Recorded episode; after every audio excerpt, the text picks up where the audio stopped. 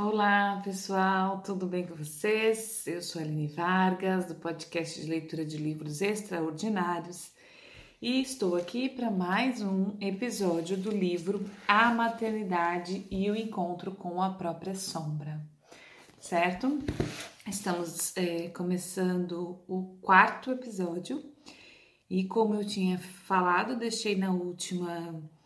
É, no último episódio para começar o caso Romina. Antes disso, a gente vai escutar uma música. Hoje ela não vai ser uma música tão.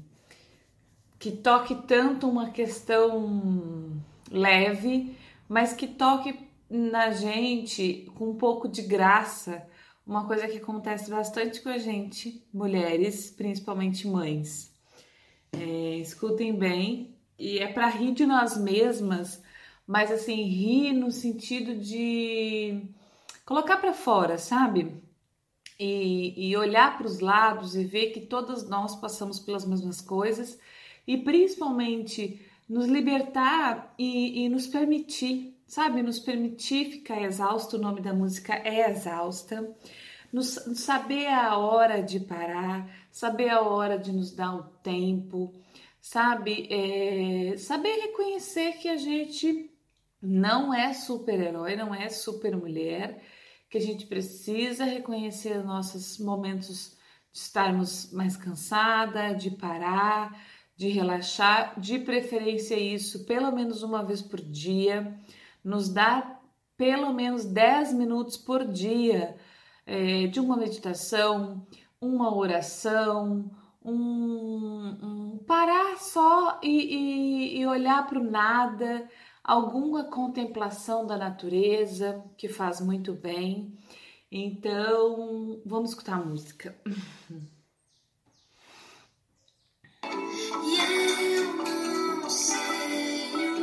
Peraí, deixa eu voltar ela. Deixa eu voltar que ela tá. Fazendo vários nadas, pensando como não sentir aquela culpa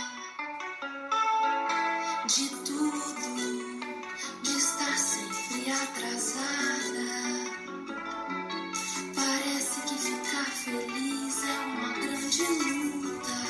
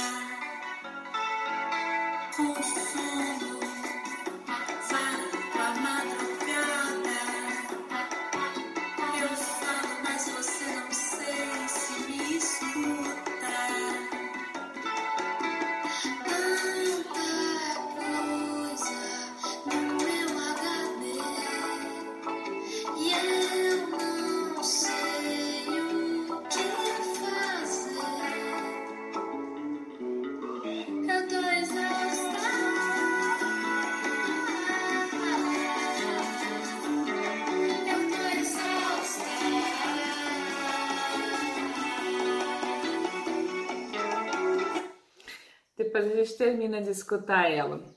Mas se vocês quiserem, tiver, não, não sei se deu para escutar bem, entender bem aí, mas depois vocês procuram, é Exausta, Luísa Brina, Sara não tem nome e Júlia Branco, tá? Agora vamos à leitura. Uma boa leitura e uma boa escuta para nós. O caso Romina. Romina chegou ao meu consultório acompanhada pelo marido, com sua menininha de dois meses nos braços. Delirava, achava que via coisas que não aconteciam. O casal estava assustado. Decidi começar pelo início, sua biografia humana. Não pod podíamos avaliar o que estava acontecendo se não montássemos o que o quebra quebra-cabeça da totalidade da sua vida, abordando o que ela conhecia de si mesma, mas acrescentando também aquilo que não conhecia, ou seja, sua sombra. Romina era filha de um casal muito jovem que se separou quando ela tinha três anos, deixando-a aos cuidados de uma avó muito rígida e autoritária. Houve momentos em que a mãe quis levá-la para viver no interior com seu segundo marido, mas, para Romina, sua mãe biológica era praticamente uma desconhecida. Viveu na casa de, de seus avós, tentando não incomodar, sempre achando que era um fardo para a avó, que desprezava a vida libertina de sua mãe. Por lá circulava um tio que era político, uma figura ameaçadora que achava que Romina deve, devia pagar por sua criação e educação. Ela tinha 19 anos quando a avó morreu, então seu tio a expulsou de casa. Romina foi morar sozinha na França, onde viveu por 14 anos, durante os quais empreendeu uma busca pessoal, espiritual e às vezes religiosa. Teve, bom, teve bons momentos, conseguiu construir amizades muito estreitas, trabalhou e passou por diversas experiências em vários países europeus. Por fim, resolveu passar férias na Argentina. Seu objetivo era procurar seus pais verdadeiros e enfrentar os fantasmas do passado. Curiosamente, os pais haviam voltado a viver juntos após quase 30 anos de separação. Depois de cada, depois, depois de cada um romper seu, com seus companheiros da época. No meio dessa viagem, Romina reencontrou um velho amigo de infância, se apaixonou e engravidou. Resolveu viver na Argentina e tentar uma nova vida. A gravidez transcorreu com calma, assim como o parto. O que aconteceu pouco depois do nascimento da menina? Romina achou que estava enlouquecendo. Sentia que o mundo lhe era hostil. A presença do marido lhe parecia ameaçadora. Sugeri que elaborássemos juntas seu mapa familiar, as recordações do passado e a realidade do presente. Começamos a separar cada necessidade real da Romina adulta das antigas necessidades da Romina menina. Descobrimos que havia uma relação entre os conflitos aparentemente graves com seu marido e os pedidos que não haviam sido atendidos em sua infância. Por outro lado, descobrimos que sua orfandade entrava em ação como vivência básica e a inundava no presente, e por isso ela se sentia terrivelmente só e desamparada. Fomos separando o que era atual daquilo que era primário, porque tudo o que lhe acontecia no campo emocional acontecia com ela de verdade. Isso era indiscutível, embora a dimensão do, do que lhe acontecia parecesse exagerada do ponto de vista dos demais. Essa, esse holograma entre passado e presente foi se tornando compreensível à medida que fomos analisando as experiências de abandono na infância, revividas agora na alma de uma mulher puerperal. Quer dizer, desdobrada, fragilizada pelo rompimento espiritual decorrente do parto e da fusão emocional com o bebê. Pouco a pouco, Romina começou a aceitar suas visões, que não passavam de imagens de sua infelicidade. E teve a coragem de ir recordando a cada dia algo mais, de relacionar datas, histórias incompreensíveis ao longo aos olhos da menina que havia sido, mas que aos poucos foram se tornando compreensíveis para a mulher adulta que se recordava, despertando entendimento em relação a si própria e aos demais. Esse processo terapêutico durou quase um ano. Enquanto isso, o bebê nunca foi separado da mãe. Foi amamentado completamente, nunca adoeceu, não teve dificuldades para dormir, nem manifestou qualquer problema. Por quê? Porque à medida que uma mulher vai assumindo a própria sombra, observa, indaga, investiga, questiona a si mesma, libera o filho da manifestação dessa sombra. Há uma infinidade de casos semelhantes ao de Romina. O puerpério é um momento privilegiado para enfrentar com acompanhamento e apoio o surgimento de uma parte da sombra. Se a decisão pessoal for a de não querer saber, simplesmente o bebê manifestará. No plano que lhe for possível, em geral no corpo, a, a mensagem que a mulher estiver enviando a si própria. A decisão consiste em como e quando lidar com isso. Creio que é indispensável saber de antemão que a sombra fará uma aparição desmedida durante o pós-parto, caso contrário, cada nova sensação assustará. Em primeiro lugar, a mãe que a experimenta e depois todas as pessoas que a cercam, gerando desconcerto e levando-as a pensar que aquela loucura precisa ter um fim. É assim que, a, que se diagnostica apressadamente a depressão pós-parto. Partindo da premissa de que uma mãe deve estar feliz por seu filho é porque seu filho é saudável, não deve ficar triste. Seu choro não faz bem ao bebê e tantas outras suposições baseadas na ignorância do processo previsível do puerpério. Eu, eu até grifei essa parte, ó, que eu vou ler agora. Transformar-se em mãe bebê é atravessar o puerpério em um estado de consciência de outra ordem é preciso que as mães enlouqueçam um pouco. E para isso, elas precisam do apoio daqueles que as amam, que lhes permitam abandonar seu risco, sem risco, o mundo racional, as decisões lógicas, o intelecto, as ideias, a atividade, os horários, as obrigações. É indispensável submergir nas águas do oceano do recém-nascido, aceitar as sensações oníricas e abandonar o mundo material. Outros casos da manifestação da sombra relatados por mães. Uma noite tive uma discussão com meu marido sobre uma questão que já havíamos abordado sem chegar a um acordo. Insone, fitando o teto na escuridão, ouvi minha filha vomitando no quarto ao lado. Na realidade, percebo agora que eu queria que essa situação se afastasse radicalmente de mim. Tomei a decisão de dizer aos meus pais que não viessem passar essa. Isso aqui é o outro, outro é, caso, tá? Primeiro foi um, depois o outro. Tomei a decisão de dizer aos meus pais que não viessem passar as férias conosco.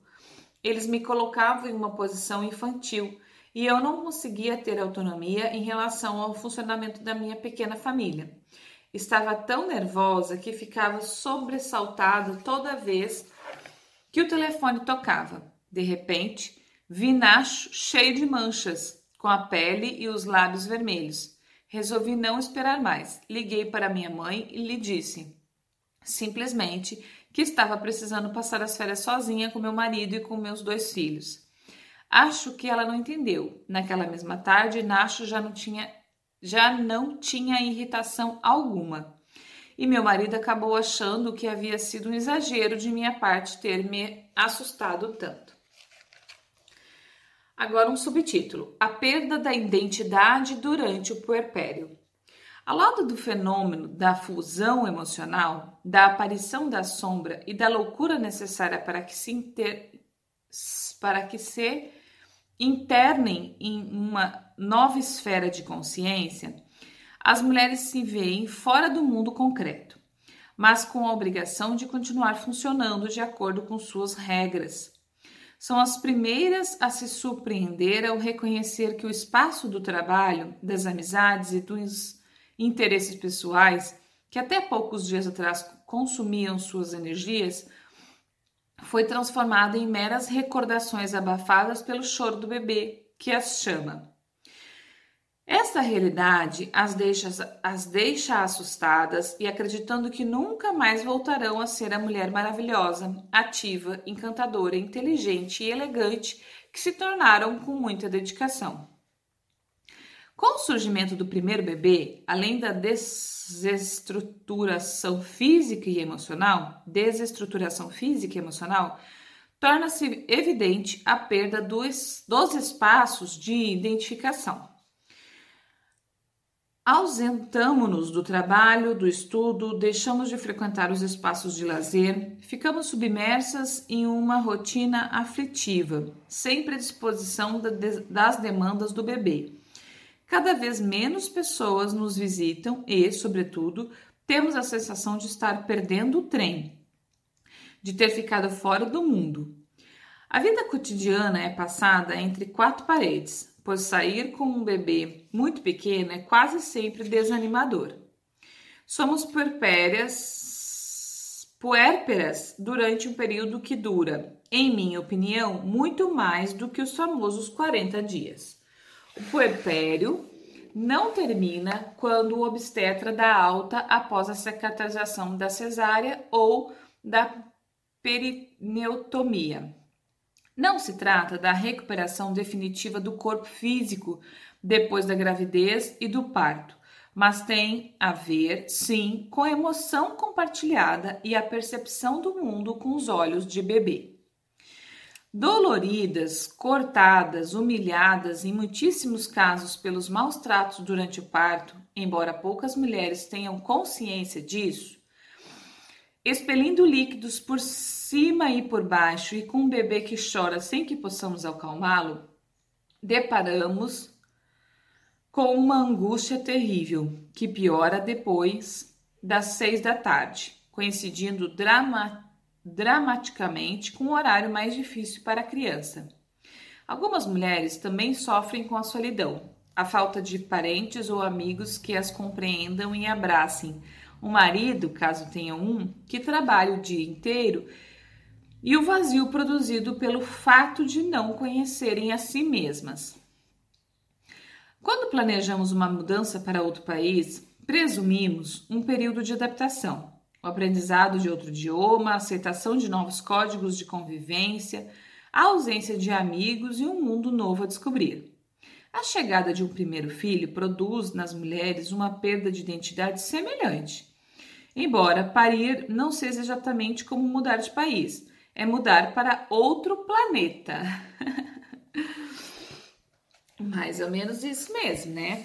As mulheres puérperas têm a capacidade de sintonizar a mesma frequência do bebê, o que lhes facilita criá-los, interpretar suas necessidades mais sutis e se adaptar à nova vida. Por isso, é frequente a sensação de estar flutuando em outro mundo sensível e emotivas, com a percepção distorcidas e os sentimentos confusos.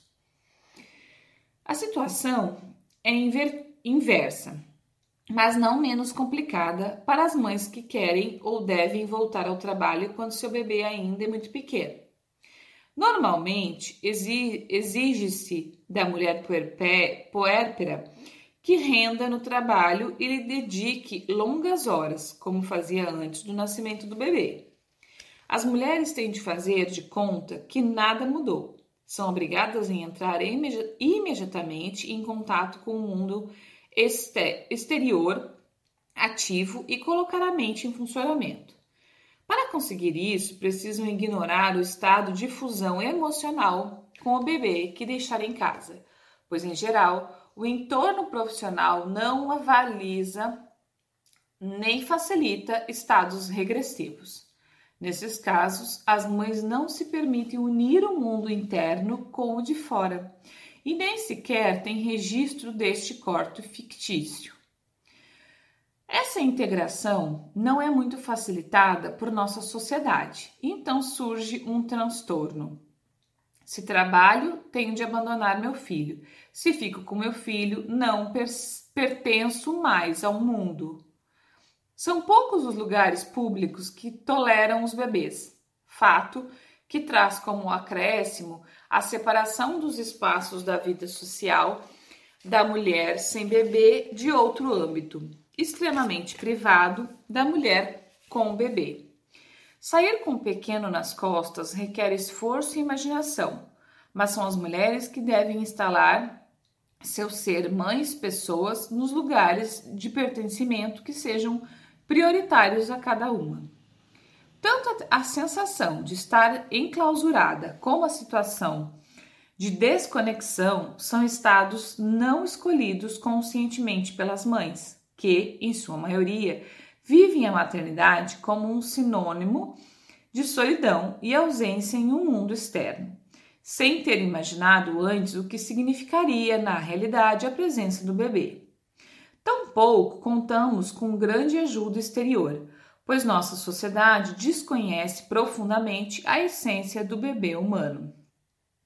Observa-o com desconcerto, tentando compreendê-lo do ponto de vista do adulto e pretendendo que se adapte ao mundo funcional dos mais velhos. Essa grande distância entre as duas frequências aumenta a sensação de solidão e incompreensão das mães recentes. Outro subtítulo: Entre o externo e o interno. Nesse período tão crítico, pode ser útil, no sentido de tornar a vida mais fácil, procurar novos pontos de referências que tenham relação com as necessidades concretas do aqui e agora. Pois uma coisa é se inteirar do que acontece com as mulheres e outra, muito diferente, se transformar em mãe. Os espaços de pertencimento devem ser procurados entre iguais neste caso, entre outras mães que buscam um lugar no mundo. Descobrimos, assim, que não estamos tão sós, que nossos temores e preocupações são semelhantes e que trocar experiência nos fortalece. Um grupo de apoio permite que os estados regressivos, as in intuições e as emoções fluam, reavaliando socialmente as facetas da personalidade que estavam escondidas e que, ao ficar em evidência, nos completam. Dito de outro modo, quando as mães encontram espaços nos quais o que lhes acontece não é não só é compartilhado, mas além disso é aconselhável, o pós-parto deixa de ser um monstro temido e pode se converter em uma mágica travessia. Definitivamente, o puerpério é uma abertura do espírito. A, astúcia consiste em compartilhar este período com mulheres que tenham a intenção de atravessar essa experiência em vez de perder tempo com pessoas que temem as mudanças, tentando justificar o que acontece com elas e fazendo de conta que não estão submersas na loucura. A quantidade de conselhos que as mães recebem a partir do surgimento do bebê, um leque de sugestões contraditórias, produz, logicamente, uma desorientação e uma infantilização que as obrigam a se conectar ao que é correto, em vez de atender aos caprichos de sua sombra, ditados pela parte mais oculta de seu coração. As necessidades da mãe puérpera têm a ver com a contenção afetiva, a aceitação de suas emoções e a confiança que podemos lhe oferecer para que se conecte com o que acontece com ela. Os conselhos carecem de sentido quando não guardam estreita relação com a história emocional de cada mulher. Em termos gerais, devemos recordar que as mulheres puérperas perdem seu equilíbrio emocional, que estão funcionando simultaneamente em dois aspectos: o aspecto adulto e o aspecto bebê, e que também perderam suas referências externas. Por isso, só precisam de pontos de apoio para se sustentar nas referências internas, na ausência do que cada uma é e na experiência de vida que tivemos até o momento. Sobretudo nas experiências, dificuldades, obstáculos e temores que não admitimos. Uma mãe com um recém-nascido cheira a sexualidade, exuberância, sangue, leite, aromas, fluidos. O nascimento, uma irrupção é, no mundo físico, gera sentimentos tão intensos que ninguém permanece indiferente. Por isso, cada pessoa que tenta uma aproximação o faz marcada pelo impacto pessoal provocado por cada caso. Frequentemente, os observadores do fenômeno fu fusional da dia de mãe-filho se instalam é, confortavelmente na lógica racional e passam a ditar leis incompreensíveis para o universo das mães e seus bebês. O que é certo ou errado se constitui em guia e todos se sentem mais tranquilos, menos a própria mãe. Poderíamos, por outro lado, acompanhar esses processos com toda a nossa capacidade emocional. Reconhecer que nossa subjetividade está envolvida. Permitir que cada mulher construa sua maneira pessoal de se tornar mãe. Oferecer informações à medida que estejam a serviço do outro como indivíduo único e diferenciado. Esta atitude é válida para profissionais de saúde, maridos, parentes, amigas, vizinhos e professores. Sabemos muito pouco quando o que sugerimos não é sustentado por um conhecimento mínimo da história pessoal da mãe. A única pessoa que sabe, sem saber que sabe, é a mãe. Por isso, a principal contribuição que podemos lhe dar consiste em ajudá-la a avaliar suas necessidades e sua intuição, para tomar decisões com respeito à criação de seu bebê. Há milhões de maneiras ótimas de criar os bebês, tantas quanto há mães no mundo, desde que as adotem com total sinceridade em relação a elas próprias. Para tal, é indispensável se comprometer em um árduo e corajoso trabalho de indagação e introspecção pessoal. Sugiro a leitura dos meus livros dedicados a descrever a construção da biografia humana. Nossa sociedade tem pressa em voltar à normalidade. Todos querem que a mãe volte a ser a mesma de antes, que emagreça depressa, que interrompa a lactação que volte ao trabalho, que se mostre esplêndida, enfim, que esteja afinada com os tempos que vivemos. É era da internet, do e-mail, do telefone celular, da televisão via satélite, dos aviões e das estradas de alta velocidade. O mundo anda na velocidade da luz, enquanto as mães submergem nas trevas do recolhimento, conservando suas novas formas e per, per, desculpa, conservando suas novas formas e pedindo silêncio. Gostaríamos que as mães e seus bebês não fossem tão diferentes do resto das pessoas.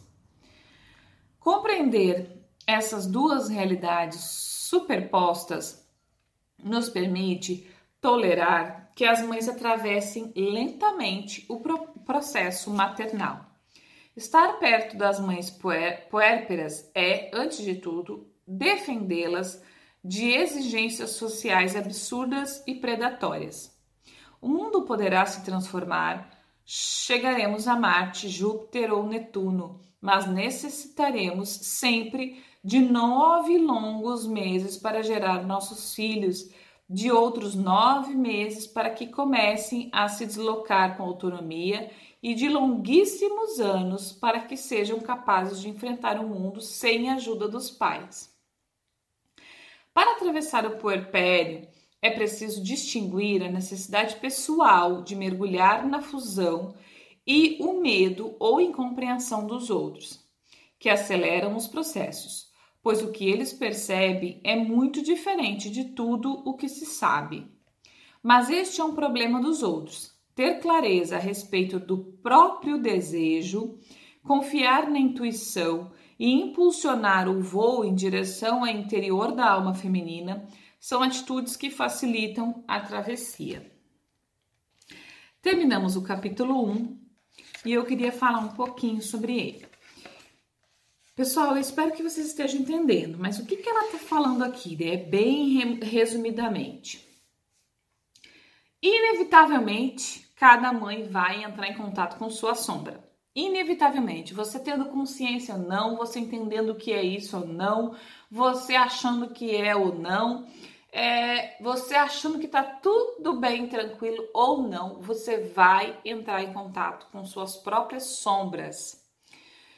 Isso pode ser mais fácil para umas, mais difícil para outras, pode ser é, quase que imperceptível para quem está muito fora muito desconectada de si mesmo, né? e muito desconectada do bebê, porque tem muitas mães assim, né? Ah, o bebê tem milhões de coisas, de demonstrações, e ela simplesmente não tá nem aí o, do porquê que aquilo tá acontecendo. Vai no médico, o médico diz para enfiar remédio, enfia remédio, enfia remédio, e, e outro dia tem outra coisa, e outra semana é outra coisa, e tá sempre no médico, e tá sempre no médico, e a criança sempre tendo coisa, e a criança que não dorme, a criança que não chora, e elas assim, não assumem a, a consciência, né, do porquê daquilo. E aí cada um tem seu caminho. Mas definitivamente este é um caminho para olhar para dentro. Definitivamente. Gente, eu fui no meu primeiro filho uma mãe que não tinha consciência nenhuma de que tudo que estava ali colocado eram as minhas sombras. Eu sabia porque eu tenho uma certa consciência já voltada a isso. Eu pensava assim, noites e noites em claro, com o João Pedro no colo, e o João Pedro não arrotava, e o João Pedro. E ele não dava trabalho, eu dava trabalho. Como ele nasceu prematuro, eu tinha muitos medos, muitos medos. Então, assim, eu acabava passando esses medos para ele, né?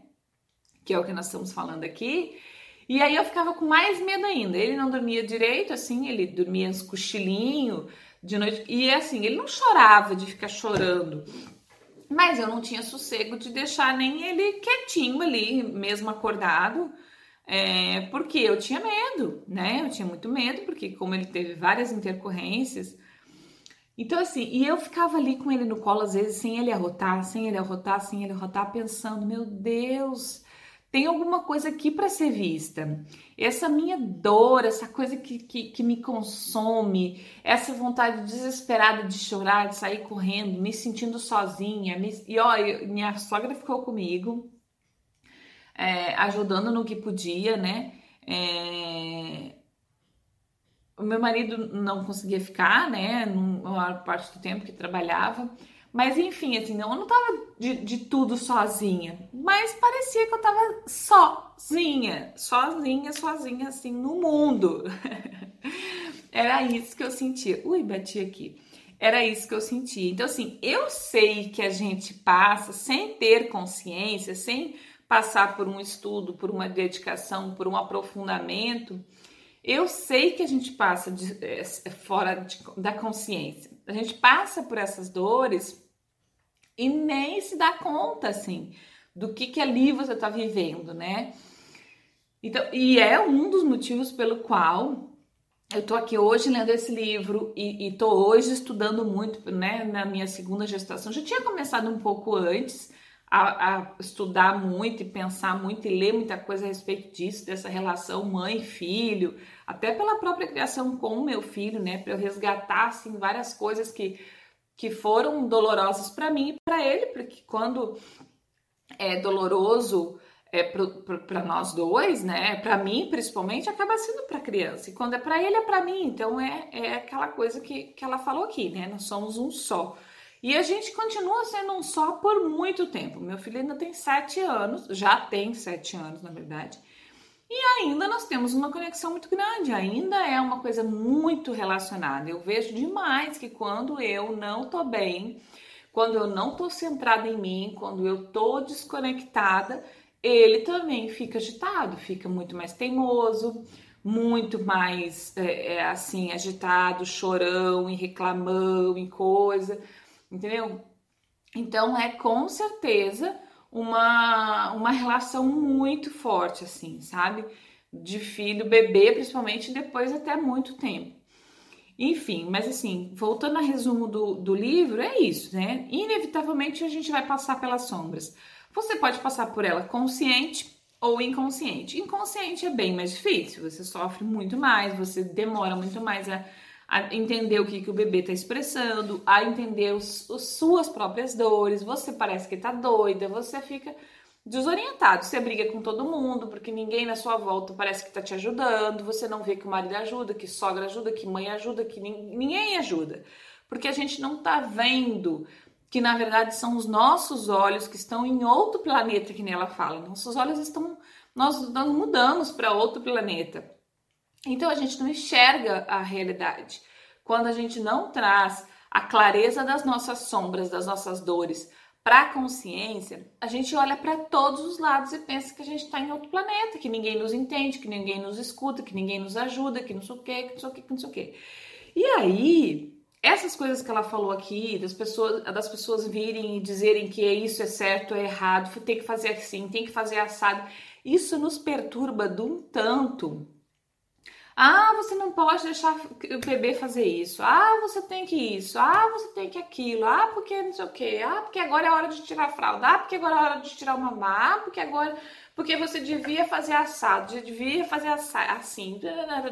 Quanto mais desconectado a gente tá de nós mesmos com essa relação com o bebê, entendendo o que, que é as nossas sombras e o que, que o bebê expressa né, dessas nossas sombras, mais a gente é atingido por essa falação na nossa volta, né? Um que diz isso, outro que diz aquilo outro, outro que diz o que, que, a gente fica quase doido, né? E essa, essa disputa que até falei na coisa, né? Que tem mães que dizem, não, eu sou a maravilhosa, para mim é maravilhoso, é tudo muito fácil, você é que não sei o que, entendeu? As que mentem, né? Porque essas são as que mentem de que tudo é muito fácil e maravilhoso é mentira. Então, é, pode ser mais fácil para algumas e mais difícil para outras? Pode, mas que não é fácil para ninguém, não é. é. E aí, essa, essa barulheira na volta de gente falando, de gente isso, de gente aquilo, de gente aquilo outro, é, quando a gente está desconectada, é muito pior. Muito pior. Porque quando a gente está conectado com a gente mesmo, sabendo das nossas sombras, ou pelo menos buscando questionar por que, que eu sinto isso, por que, que o bebê apresenta isso, por que, que o bebê apresenta isso, por que, que eu sinto isso, da onde que vem? Entendeu? A gente questionar, olhar para a gente com clareza, com verdade, né? Menos essas coisas nos bagunçam a cabeça, porque, bom, falou aqui, falou lá, falou, mas e aqui?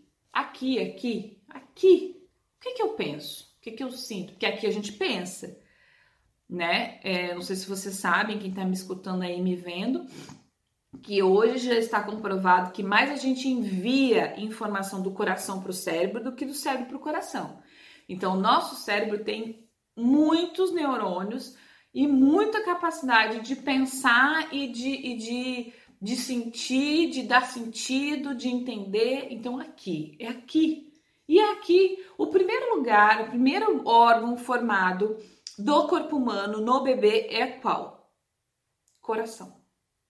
É, eu cheguei até a me arrepiar, gente, porque assim, para mim é muito claro que a nossa conexão direta com o divino, como você quiser entender, Deus ou qualquer outra forma que você entenda, é, é aqui. Então aqui tá tudo no nosso coração, todas as informações que a gente precisa. Então, quanto mais a gente se conecta com o coração, mais a gente se conecta com o bebê, o bebê com a gente, tá? E de preferência, isso era uma coisa muito boa que a gente começasse a entender antes de gerar, né? É uma meta minha muito que eu gostaria muito de começar a implementar isso em grupos de mulheres, em, em grupos de, de, de pessoas que estudiosas, né, e, e terapeutas e, e, profissionais que consigam ajudar a fazer isso chegar na escola, lá na adolescência, né, nos últimas séries da escola, começa a chegar essa consciência para as meninas principalmente, né, de que, que você precisa se preparar para ser mãe muito além do, do ah, é a hora certa, não é, ah, não, é assim, é uma preparação é, emocional mesmo, a preparação de si mesmo, de olhar para suas sombras, de olhar essa movimentação. E depois, na gestação, também a gente aplicar essa conexão, né, nossa com o bebê já desde a da, da, da gestação. Uma forma muito boa de fazer isso são meditações, né? Existem inúmeras meditações voltadas especificamente para grávidas, para que faça essa conexão coração do bebê com o coração da mãe e com o todo, né, com o universo.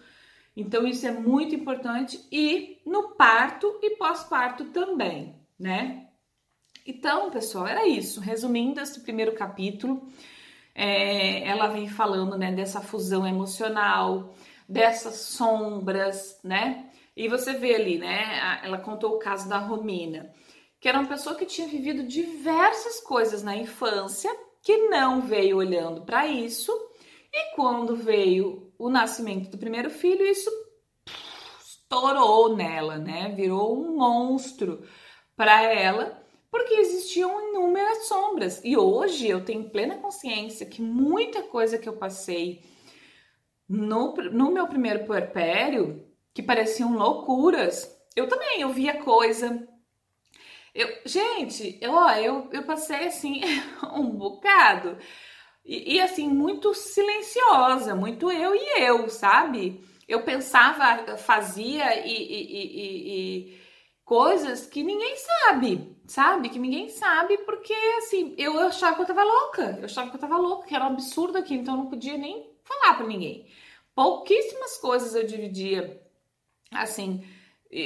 Na verdade, eu nem dividia com meu marido isso, eu dividia mais uma reclamação e um apontamento, muitas vezes, de que ele estava faltando, de que ele não estava me ajudando, de que ele isso, de que ele aquilo, é, do que necessariamente falar o que a minha fragilidade, o que estava passando, porque era tão maluco, tão coisa que eu disse, nossa, isso não pode nem ser falado, porque é coisa da minha cabeça, eu tô doida, entendeu? Então, é, é isso, sabe? A gente olhar para isso com profundidade, entendimento, e isso não é só no puerpério, não é só na gestação no puerpério, a gente vive isso por muito tempo, quiçá até aí a adolescência ou mais, né? Enquanto os filhos estão ali, né, dependendo da gente, a gente vai vivendo isso, vai vivendo essa conexão e dias ruins, eles estão ruins, aí eles estão ruins não, né? Eles estão difíceis, né? Porque existe muito essa conexão. E pode saber, é, não existe criança mal educada, criança difícil, criança isso, criança aquilo. Existe os pais, né, que transferem para as crianças as suas dores, as suas dificuldades, as suas faltas, os seus excessos, né?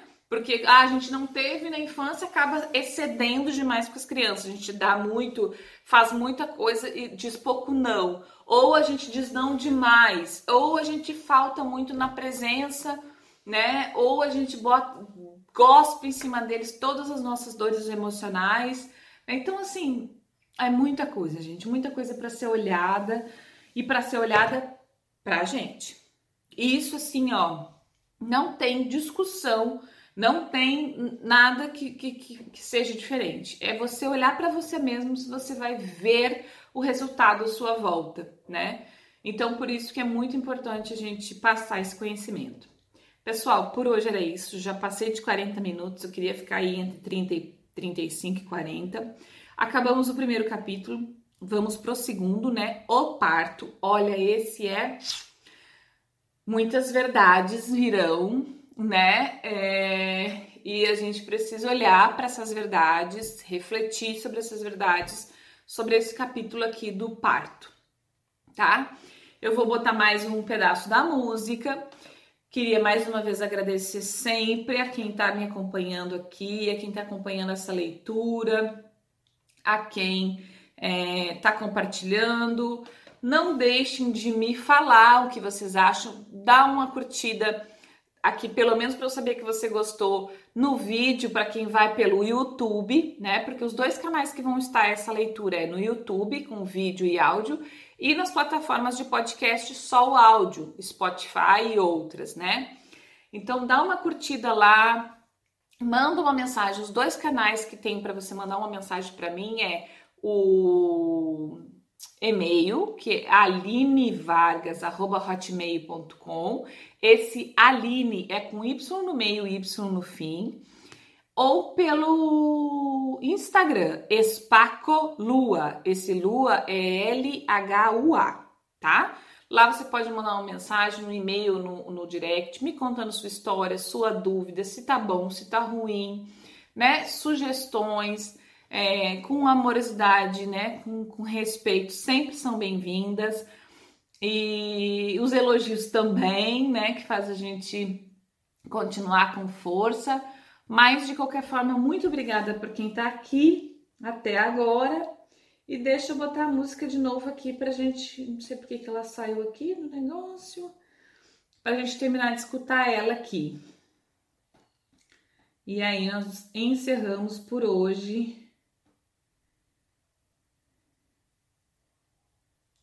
Deixa eu botar aqui ela mais pra frente. Ah, não, peraí.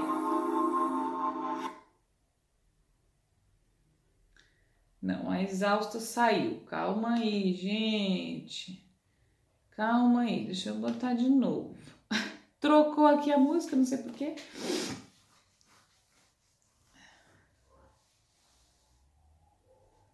Tá devagar, quase parando aqui. Ela saiu e quando eu botei de novo agora entrou uma outra.